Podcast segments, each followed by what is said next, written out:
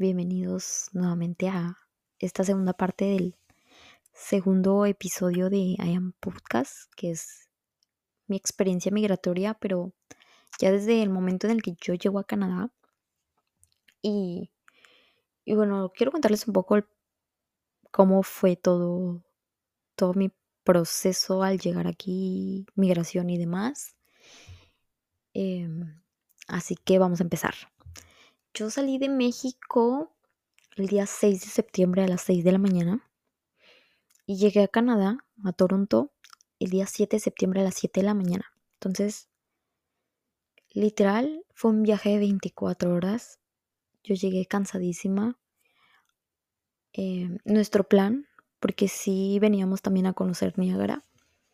Entonces, nuestro plan era llegar a Toronto, quedarnos una noche en Niagara y de Niagara viajar a, a Montreal, que es donde yo estoy viviendo.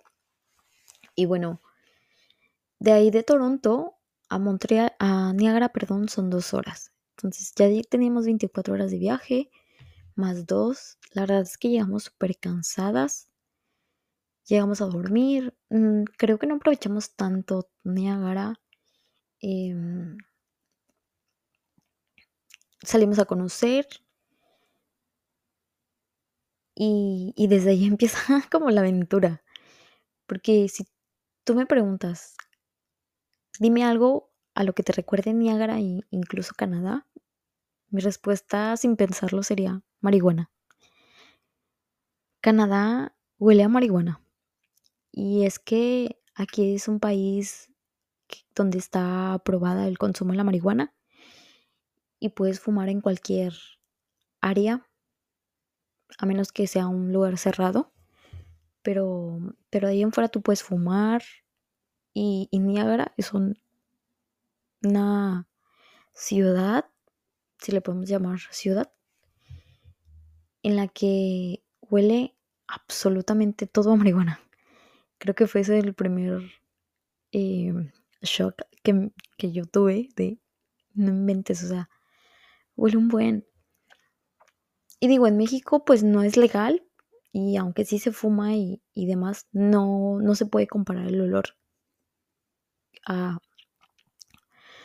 a lo que es aquí en Canadá.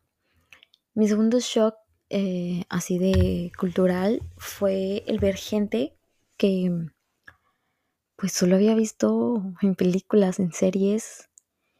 Había hindús, había árabes, había chicas con hijab, que literal, pues nunca en la vida había visto chicas con hijab y para mí fue wow. O sea, es real. Em, pues obviamente la gente canadiense, el escuchar todo en inglés,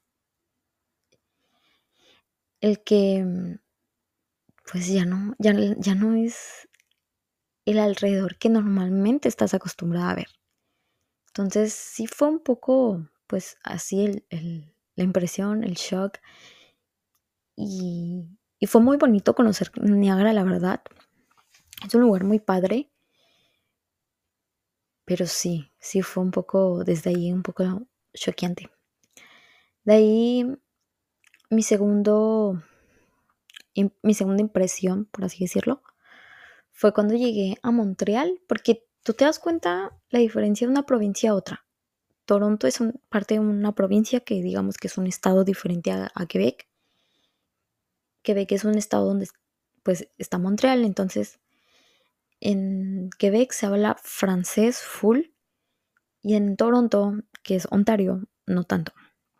Quebec es como la única provincia en la que hablan francés sin embargo, el idioma oficial de Canadá es el inglés y el francés. Pero bueno, tú te das cuenta la diferencia de una ciudad y otra porque sales de lo que es Ontario y entras a Quebec y todo está en francés. O sea, el primer shock para mí fue, no inventes, todo está en inglés.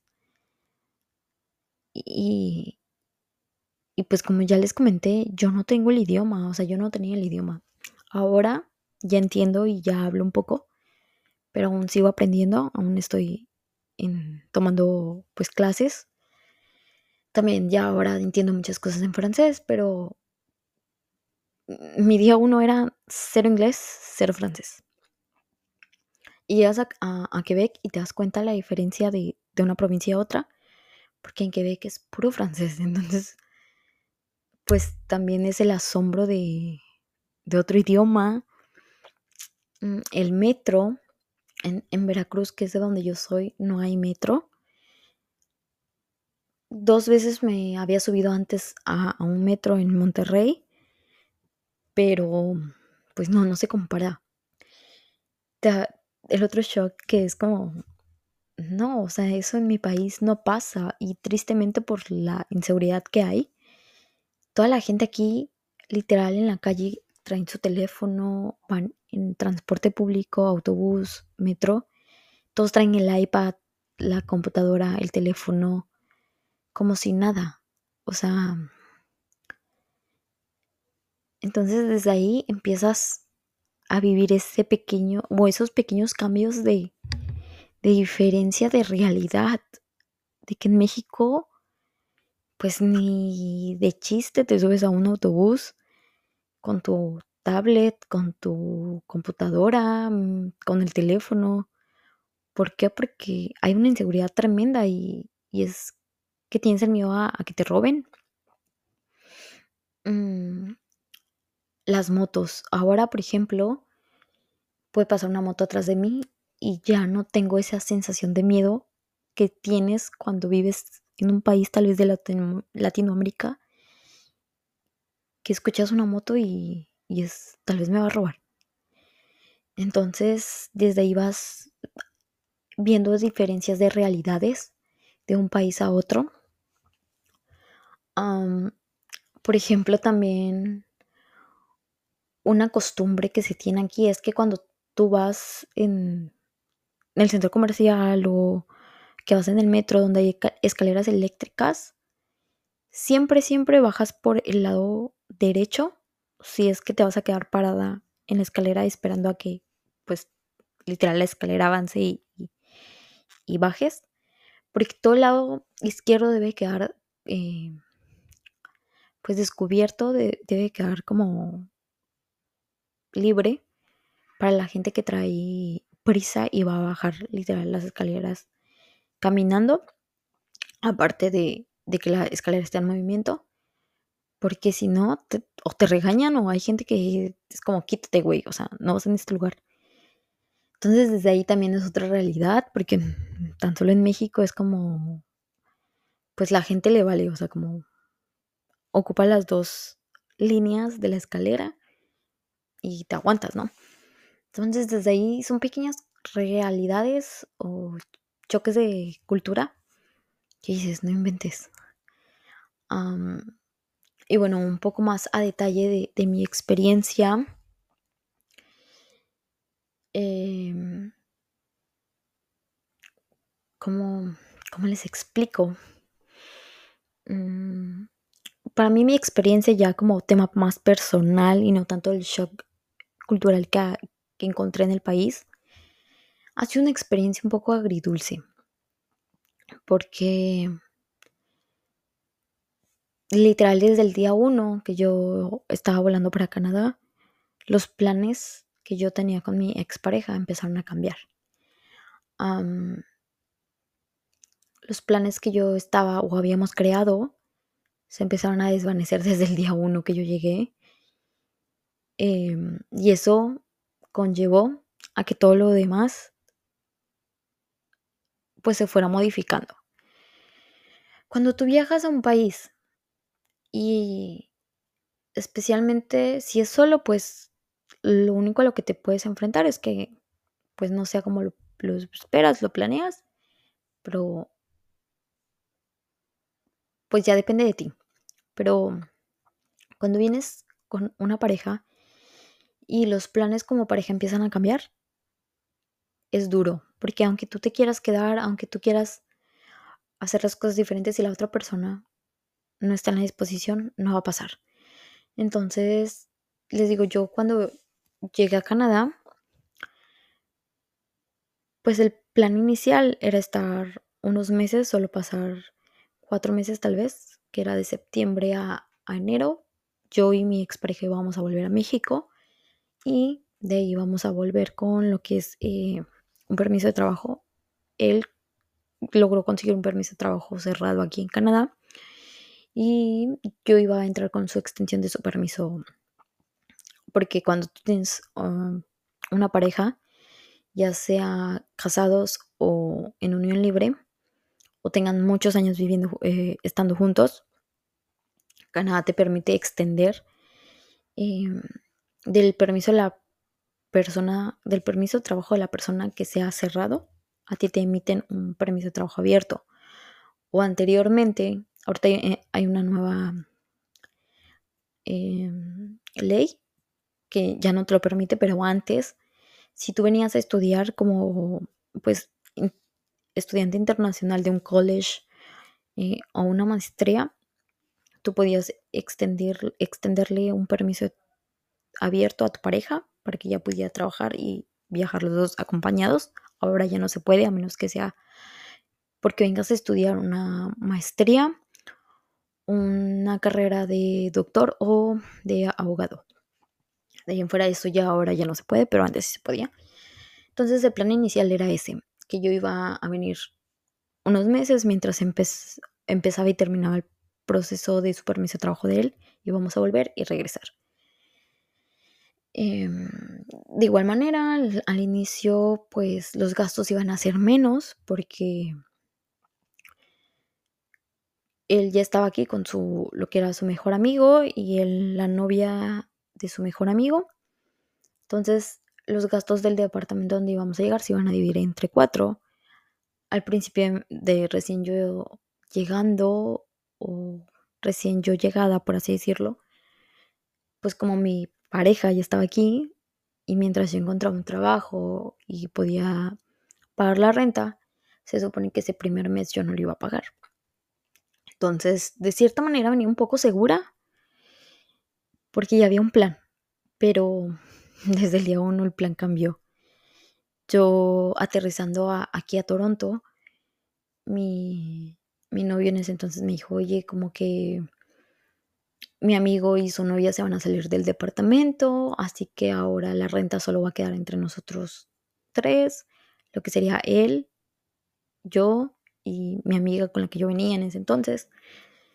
Bueno, al inicio el departamento se pagan 1.500 dólares, se iba a dividir pues entre cuatro y vamos a pagar como 300 y algo de pesos, ¿no? 370 y algo.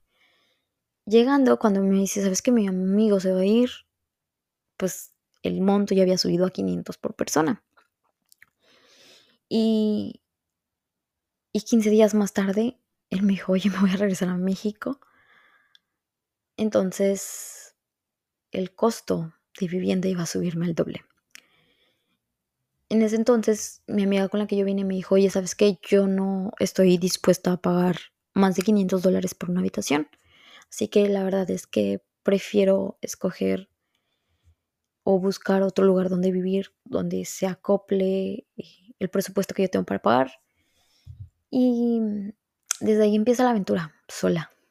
Porque mi exnovio se regresa a México. Me quedo yo sola en el departamento que era de él, pagando 1.500 dólares eh, de renta. Mi amiga también se va. Y fue como, ¿y ahora qué voy a hacer? Gracias a Dios, a la vida y al universo, eh, al departamento una chica que fue mi roomie por seis meses, a la cual la quiero mucho y la aprecio porque vivimos el proceso, pues creo más duro juntas. Ambas nos echábamos ánimos. Eh, ella estaba pasando también por un proceso un poco de su ruptura, de que la estaba pasando también un poco un tema difícil con su pareja en ese entonces. Yo también la estaba pasando mal por mi ruptura de mi, de mi pareja, de que me, estaba me había quedado sola en un país que no sabía el idioma, que no sabía qué iba a hacer. Y digo, lo, lo más fácil tal vez hubiera sido devolverme a mi país y no pasaba nada, pero para mí fue, ya dejaste todo, dejaste tu trabajo, dejaste la casa en la que viviste dos años, te hiciste de una deuda de una casa. La opción ahora no es irte. Estás pasando por una ruptura amorosa. Esta persona va, va a estar en la misma ciudad. La opción no es irte. Entre mi tristeza, mi enojo, mi frustración y, y mi orgullo y mi ego, elegí quedarme. No sé si fue la mejor decisión en ese momento, pero hoy creo que fue la lección que más me enseñó. Me enseñó a, a que no debe de haber nadie antes que yo. A ver lo valiente que soy, incluso cuando estoy cajadísima de miedo. A ver lo capaz que puedo llegar a ser. Aún sin un idioma. Em, hubo días en los que lloré, le pregunté a la vida, le pregunté a Dios, todo lo que yo creía. Y, y hasta ahora creo que no llegó una respuesta clara, pero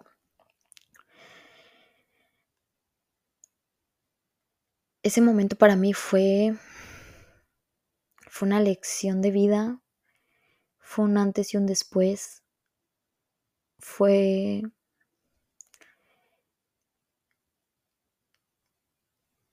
fue duro, fue duro quedarme en un país sola, les digo, donde no hablaba un idioma, donde pues tenía que sobrevivir, tenía que empezar a buscar ahora otra opción, eh, pues cómo quedarme en el país, porque ya empezaba a hacer un proyecto de vida el quedarme en Canadá. Mm, y pues sí, la verdad es que los primeros seis meses la pasé mal. Lloré, súmenle a que cuando yo llegué estaba empezando el otoño y el otoño aquí dura tres semanas al mucho. Y inicia el invierno y el invierno es una estación del año muy dura. Que cuando emocionalmente estás mal, creo que te pega el doble.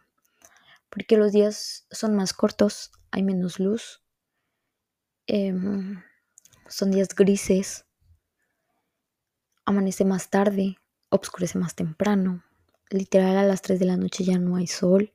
Este invierno fue un poco menos duro, pero y menos largo, porque para estas fechas el año pasado todavía había nieve, eh, el día todavía era noche, a esta hora ya estaba oscuro y ahora ya empieza a aclarar, ya no hay nieve, las temperaturas empezaron a subir. Entonces, creo que el año pasado sí fue duro, el invierno, súmenle a todas las emociones que yo traía, a los miedos, pero fui valiente. Fui valiente y elegí no irme. Y, y entre medio de esta valentía, cuando tú eh, inmigras a un país Tienes dos opciones, o rendirte y regresarte a tu país y que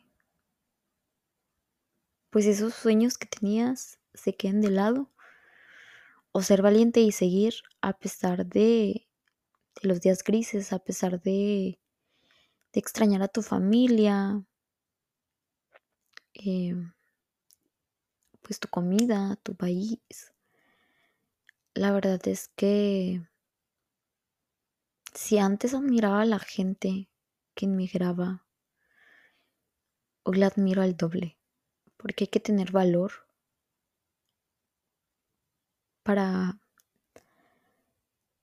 echarle ganas en esos días en los que no te quieres levantar, en los que te sientes chiquito, porque también es un choque de realidad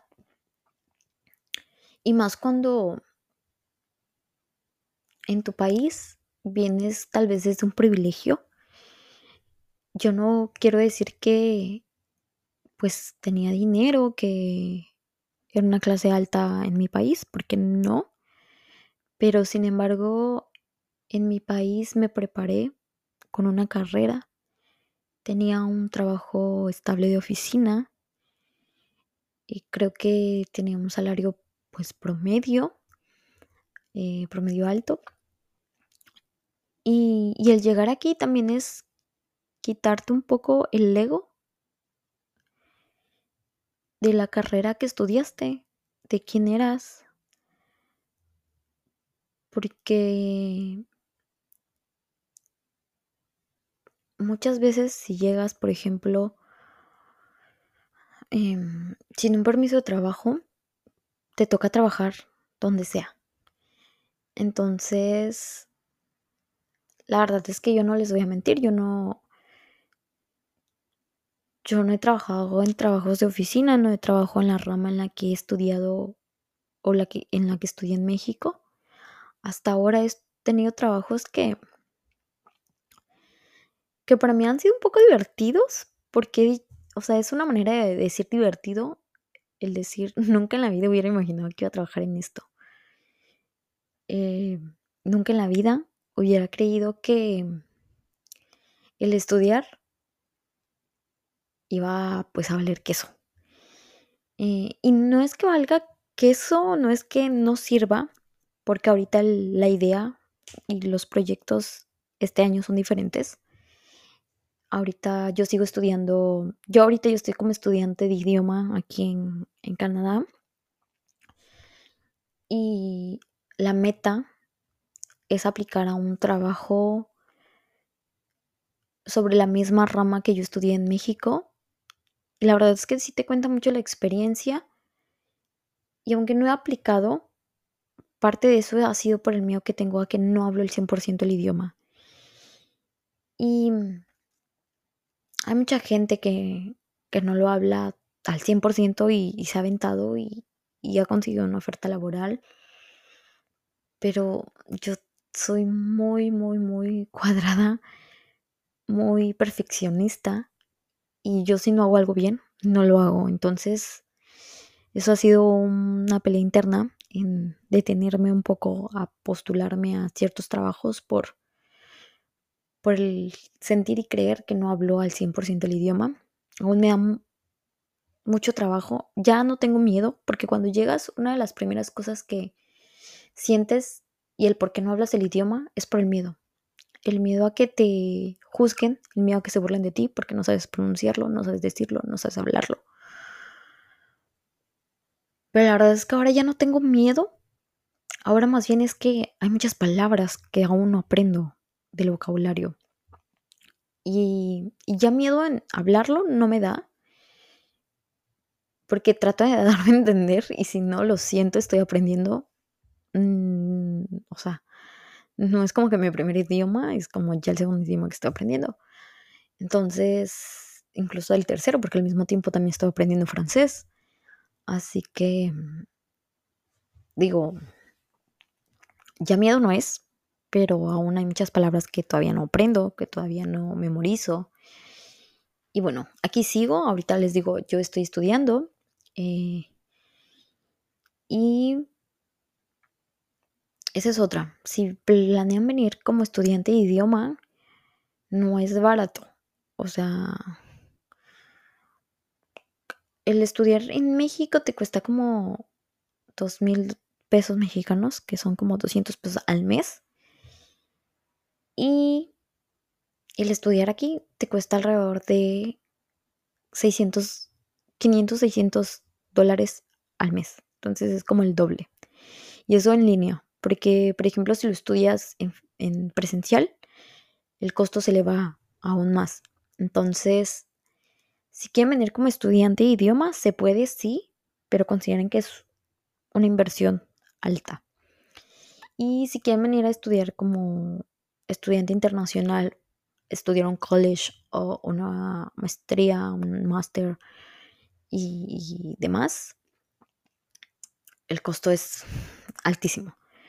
Yo ahorita estoy en un proceso de llegar al nivel de, de inglés que requiero para empezar a aplicar a un college. Pero para poder aplicar a un college debes de tener un inglés mm, intermedio avanzado. Y pues ahorita mi, mi nivel de inglés es un básico intermedio. Entonces me faltan como tres niveles para poder estar al nivel que necesito para poder estudiar el college. Entonces, el migrar, si lo quieres tomar como un proyecto de vida, no es rápido, no es fácil, no es que no te va a costar, porque de una u otra manera te cuesta. Te cuesta tiempo para aprender los idiomas que necesitas aprender. Te cuesta tal vez volver a eh, educarte, a, a, estudiar otra, otra carrera, porque pues es una opción o una vía para poder eh, tomar o tener este proyecto de vida que es la residencia permanente por la que todos están luchando aquí. y la otra opción, que es así es la más fácil, pero necesitas igual un nivel de inglés, es aplicar a un permiso de trabajo cerrado, un work permit, en el que la empresa que te va a contratar eh, te da un permiso de trabajo, te extiende un permiso de trabajo, pero solo y únicamente puedes trabajar con esa empresa. Así que, pues el plan de este, de este año es la opción uno terminar mi curso de, inglés y lograr el nivel que requiero para aplicar a un permiso de trabajo cerrado y conseguir una oferta laboral o eh, entrar a un college a estudiar eh, pues otra carrera.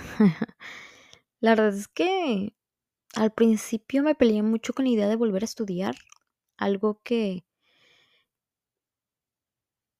que fuera nuevo porque en México yo había dicho, yo ya no quiero estudiar más, o sea, ni una maestría, pero la vida va cambiando y a veces el plan cambia de acuerdo a, las ambiciones que vas teniendo y, y pues ahora si toca tomar otra carrera, pues ni modo, porque hoy por hoy mi plan de vida sí es quedarme a vivir en Canadá o al menos estos cinco o seis años.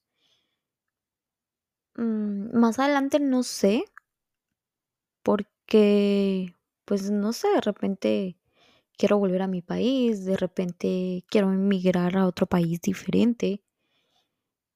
Y si en el futuro así lo quiero, pues así lo voy a hacer. Pero hoy, por hoy, mi plan de vida es quedarme en Canadá, al menos esos seis años. Así que pues migrar a Canadá, como en todos otros países, no, no es fácil. Si quieres llegar y, y hacer las cosas bien por una vía que debe de ser, porque mucha gente ahora ha tomado el pretexto de llegar como, como refugiado y y claro, no todos, o sea, hay casos que son válidos y que en verdad pues son gente que lo requiere, pero hay muchos otros que se ha tomado o se ha eh, hecho popular el llegar y pedir refugio a Canadá. Y justo por eso ahora hay un tema por ahí mm, con Canadá en temas de regulaciones para o venir a estudiar o aplicar un trabajo o incluso para para poder entrar al país como turista, creo que nuevamente va, van a volver a, pedir una visa. Entonces, el aprovecharte del país que te está pues ofreciendo de cierta manera las cosas genuinas, creo que ha hecho que todo esto pues se modifique, porque Canadá ya se está dando cuenta, así que si quieren venir a establecerse a Canadá, pues esas son las, las opciones, ¿no? Venir como estudiante internacional o aplicar a, una oferta laboral. La verdad es que con el idioma creo que no es tan difícil aplicar a una oferta laboral porque el, por vía de estudio sí es muy cara. Em, mínimo debes de demostrar a Canadá que tienes 30 mil dólares, que es lo de las carreras más o menos en lo que anda en una carrera. Y aparte, debes de demostrarle que tienes 20 mil dólares eh, para tus gastos de viáticos y demás y, el primer año en la carrera. Así que por vía de estudios sí es, pues es algo caro. La manera más fácil, por así decirlo, sería aplicar una oferta laboral y lo único difícil es que pues aprenderse el idioma, ya sea en francés o en inglés, cualquiera de las dos te sirve, o al menos aquí en Quebec, cualquiera de las dos es aceptada y creo que más en francés que en inglés, pero bueno.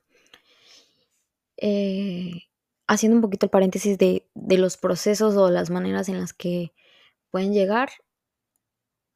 Eh, yo no soy eh, consultor eh, migratorio ni nada por el estilo, solo es como mi, consejo y las maneras en las que yo he descubierto que puedes llegar a Canadá. Igual y puede haber muchas más. Eso ya les tocará a ustedes investigarlo bien eh, y buscar información, asesorarse bien y todo. Pero bueno, esto ha sido parte del proceso que les digo, que cuando llegas a, a un país y no es de la manera correcta, pues te toca trabajar en lo que sea te toca que si en tu país fuiste o eres abogado, doctor, ingeniero, pues lo siento, porque eso fuiste en tu país o eres en tu país, no aquí. Entonces, hay mucha gente que al llegar aquí pues le toca ese choque de dejar de un lado pues un poco el ego por lo que estudiaste, por lo que eras, por lo que tenías en tu país y creo que es parte lo, de lo duro. En ese sentido, creo que para mí no ha sido duro porque desde que yo llegué, yo sabía que tal vez no iba a trabajar en, al principio de la carrera que yo estudié, de lo que yo trabajaba en México. Entonces yo sí me abrí mucho a la a las opciones de decir, pues ni modo, tocará trabajar de lo que sea. Y ya estando aquí, les digo, ha sido un poco divertido porque es como pues nunca me hubiera imaginado trabajar en esto. Y otra parte es como, he tenido trabajos que de cierta manera están ligados un poco a la cadena de logística que yo trabajé en México, pero desde otro lado. Em, también he trabajado en lugares en los que a mí me gustaría en un futuro poner algún negocio, algún proyecto de eso. Y de cierta u otra manera no lo veo tan como, ay, no, no quiero trabajar de eso. Más bien es como, ah, sí, dale, porque tal vez esto me va a servir para el proyecto que yo quiero poner en unos años. Em, una de las metas o de los sueños que tengo es poner un restaurante o una cafetería. Y aquí en Canadá sí he trabajado en, eh, restaurantes, estuve como ayudante de cocina, eh, ayudante a los chefs. Entonces estuve en un restaurante de comida italiana y ha sido pues valioso ver como todo lo que conlleva un, un restaurante porque ha sido un restaurante grande. Entonces, yo sí lo he visto desde qué aprendizaje puedo obtener de donde voy a trabajar, qué puedo aprender para implementarlo en un negocio a futuro, poder ver desde otro punto de vista lo que estudié, de, desde otro punto de vista la logística, porque pues yo en México me dediqué al transporte de carga, literal yo solo iba a recogerlo, a entregarlo y ya. Y aquí he tenido la experiencia de ver el proceso antes de llegar a entregar, eh, antes de llegar a, a recibir la mercancía ya como producto final y también a, a cómo se va elaborando cuando llega producto que no es un producto final, que son materias primas. Entonces, de cierta u otra manera, ha sido divertido, pues, ir descubriendo otras maneras de, de lo que sí estudié en México y, y otra, o- otro poco como las cosas que me gustaría crear a futuro. Así que, pues sí, sí es importante considerar que si deseas migrar y, y tu estilo de vida en México viene desde una profesión, viene desde un privilegio, pues que tal vez aquí va a ser diferente. Puede ser que te topes con la suerte de, de encontrar un trabajo rápido en, en el área en la que estudiaste, en la misma área en la que trabajas allá en México. Sin embargo, no siempre pasa y debes de estar abierto a, la posibilidad de todo. Em, hay gente que me he topado aquí que en México, pues tal vez no estudió, no, mm, no ha sido tanto su nivel de, de mm, preparación y llegan aquí y pues obviamente que no se comparan los sueldos en México y, y en Canadá y se les sube como un poco el ego, un poco el que ya están ganando pues de cierta manera bien a comparación de lo que se está ganando en México y es como también entender que no debes de cambiar en ciertas cosas entre otras muchas, obviamente que cambias, te vuelves otra persona diferente. Yo creo que no puedo decir que soy la misma Steph de hace dos años a esta Steph que soy ahora. Eh, mi manera de ver la vida ha cambiado.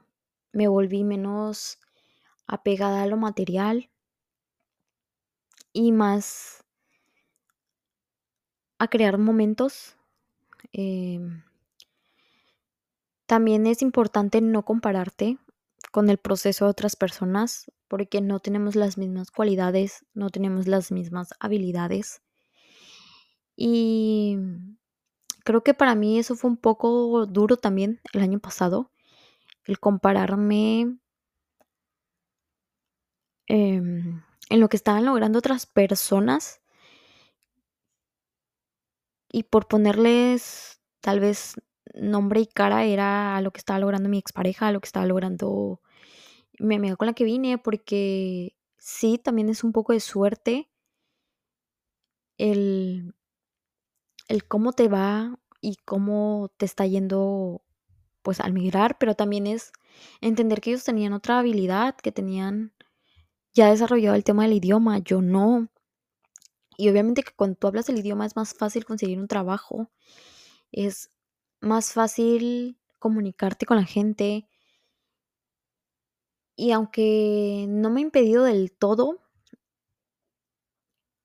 hacer muchas cosas por no tener el idioma como yo lo quisiera tener, sí ha sido también un poco que mi proceso sea más lento, a entender que también yo estaba pasando por un proceso de una ruptura, estaba todavía en ese duelo migratorio de haber dejado todo en mi casa, bueno, en mi país, de irme transformando, irme reconstruyendo, irme conociendo nuevamente, porque 100% no me gusta lo mismo que me gustaba hace dos años.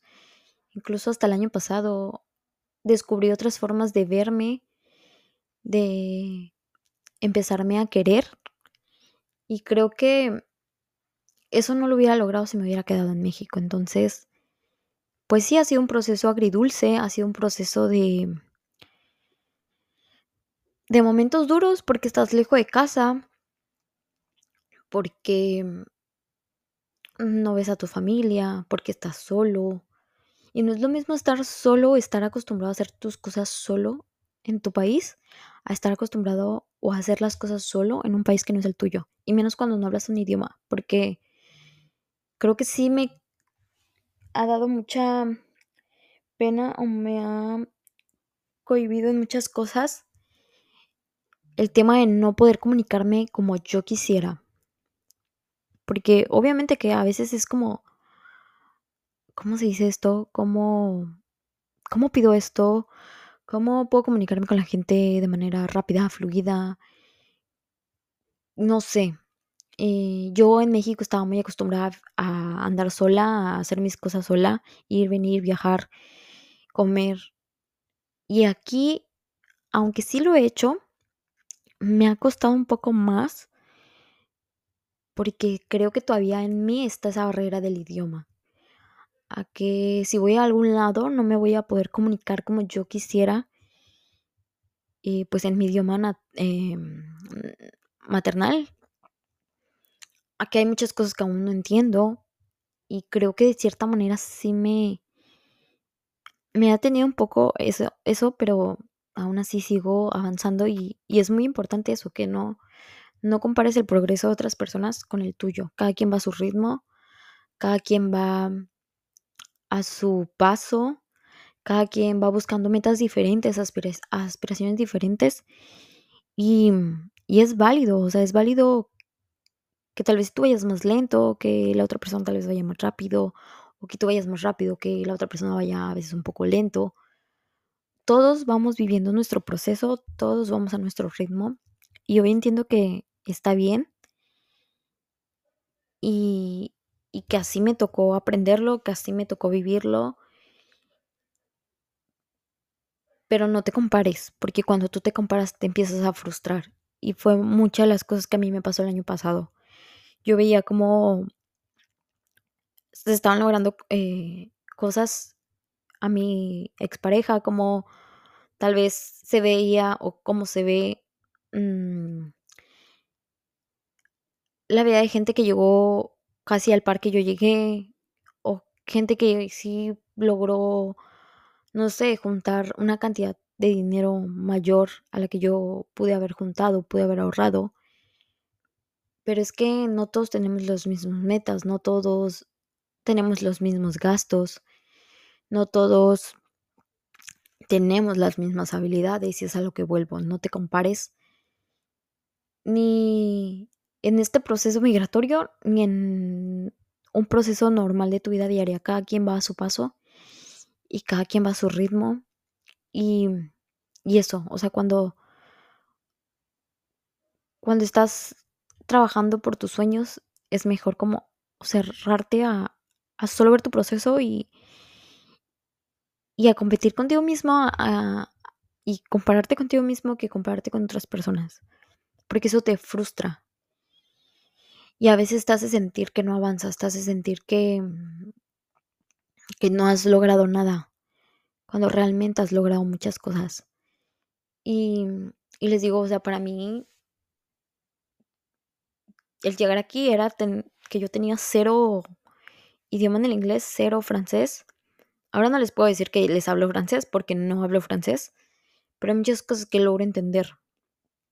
Y en el inglés pues ya soy un nivel medio, eh, entonces, o intermedio, entonces, si lo pongo desde ese punto de vista y desde esa perspectiva, he avanzado mucho a comparación de lo que no tenía, o sea, de lo que tenía al principio que era cero. Y, y este año creo que eso ha sido o a finales de año y, principios de esto ha sido más liviano todo porque dije no me voy a comparar con gente que tiene habilidades diferentes a las mías porque en un campo en el que las habilidades fueran mías, o sea, que yo tuviera esas habilidades y las otras personas no, tal vez me estuviera yendo igual o mejor de lo que a esa persona le está yendo. Entonces, pues eso, no, te compares, no nos comparemos. Cada quien vive su proceso y, está bien. Em, y, y, pues eso, eso ha sido como un proceso para mí. el darme cuenta que solo me tengo a mí, el darme cuenta que mucha gente también te muestra una cara y, y realmente pues son otras. Entonces, pues sí, sí aprendido mucho, la verdad, de todo este proceso. He crecido como persona, he adquirido habilidades diferentes. He llorado, claro que he llorado, he sufrido, pero también la he pasado súper bien. Hay muchas cosas que para mí en México eran una meta y yo las veía muy a largo plazo. Y estando aquí, pasaron muchísimo más rápido las que yo hubiera imaginado. Em, he conocido lugares maravillosos. Por ejemplo, uno de mis sueños cuando era niña era ir al parque, al Circo Soleil. Y aquí ya, pues ya he ido al parque al Circo Soleil. Y fue un sueño. Es un, un circo súper, súper, súper lindo. Em, yo soñaba muchas veces con estar en la ciudad, que se veían en las películas, pasar una Navidad como la de las películas y gracias a Dios ya lo logré. Y, y eso también es importante, agradecer cada momento que tienes, agradecer cada detalle, porque a veces esos detalles esos momentos que estás viviendo algún día fueron un sueño. Entonces, eso. Eh, el migrar me ha dejado muchas, muchos aprendizajes, me ha hecho valorarme muchísimo más, me ha hecho descubrir cuánto valgo, lo valiente que soy, el que puedo empezar de cero a donde quiera que vaya. Y, y eso. Así que si tu sueño es migrar, hazlo. No te aseguro que sea fácil, pero totalmente vale la pena. Totalmente vale descubrirte, ver que puedes lograr cosas que tal vez pensabas que no ibas a lograr, aprender nuevas habilidades, un nuevo idioma, tal vez si tu meta sea otro país. Y, bueno, eso, eso es todo por ahora. Eso ha sido parte de mi proceso. Espero les sirva de alguna manera, les contribuya. Y gracias por estar aquí. Nos vemos en otro episodio. Bye bye.